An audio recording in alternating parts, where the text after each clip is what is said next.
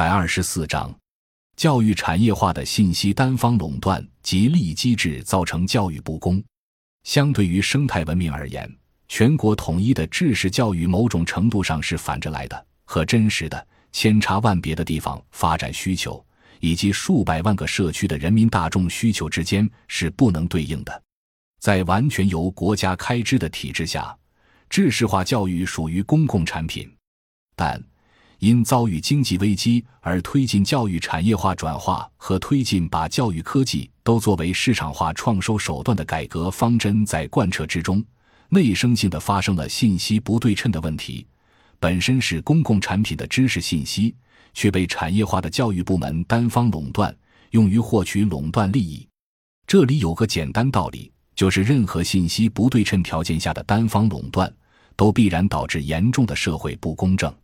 同期被推进市场的医疗体系更是如此，医院凭借单方垄断病人生死存亡的信息的特殊地位去收费，那就势必造成很多患者因病致贫，甚至家破人亡。每当发生医患纠纷、发生恶性事故的时候，医生和患者就都是这种制度的受害者。既然教育单位垄断了信息，那我当老师，你当学生，老师单方面垄断信息，甚至决定学生的前途。学校发的文凭就是学生获取这种被垄断的信息，并借此进入中产阶级俱乐部的门票，那也是要多少钱就得给多少钱。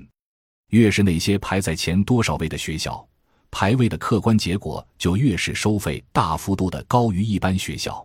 这样再往下排一本、二本、三本，排下来，其结果就是多了教育信息垄断的层级。这是教育市场化改革造成的基本体制问题。然后，那些掌控垄断地位的既得教育利益集团，再把这些被垄断的知识归纳为所谓学科，也就是再把这些被垄断的信息通过所谓学科建设加以固化，就导致形成了一套内部的分配标准，从根本上压抑了思想创新的可能性。于是，中国高校越多高楼，越无大师。这个教育产业化就变成一个收钱的垄断工具，学校老师也就成了老板，学生自称是打工的。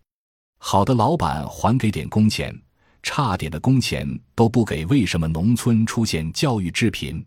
过去是农村万元户的家庭，现在很多因教育收费而致贫。